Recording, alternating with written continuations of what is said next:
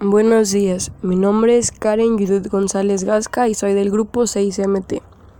¿Qué son los eventos complementarios? Son aquellos que están relacionados, o sea, si no pasa A, pasa B, es decir, A igual a B y B igual a A. Son dos resultados de un evento, siendo estos los dos únicos resultados posibles. Los eventos complementarios los podemos utilizar al momento de lanzar una moneda y que salga cara o cruz. No hay más opciones, así que estos son eventos complementarios. O lanzar un dado y obtener uno o uno. Algo diferente a uno son eventos complementarios. O sacas uno o sacas uno. Un ejemplo. Lanzar un dado. Omega es igual a su espacio muestral 1, 2, 3, 4, 5 y 6. Sale par. E1 es igual a su espacio muestral 2, 4, 6.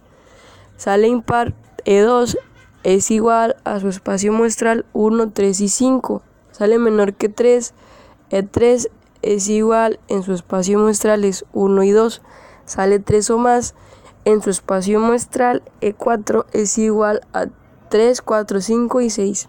E1 y E2 son eventos complementarios y E3 y E4 son también eventos complementarios. Así se ve que son complementarios, los que no existen en un conjunto pero que son necesarios para tener el conjunto universo, es decir, omega.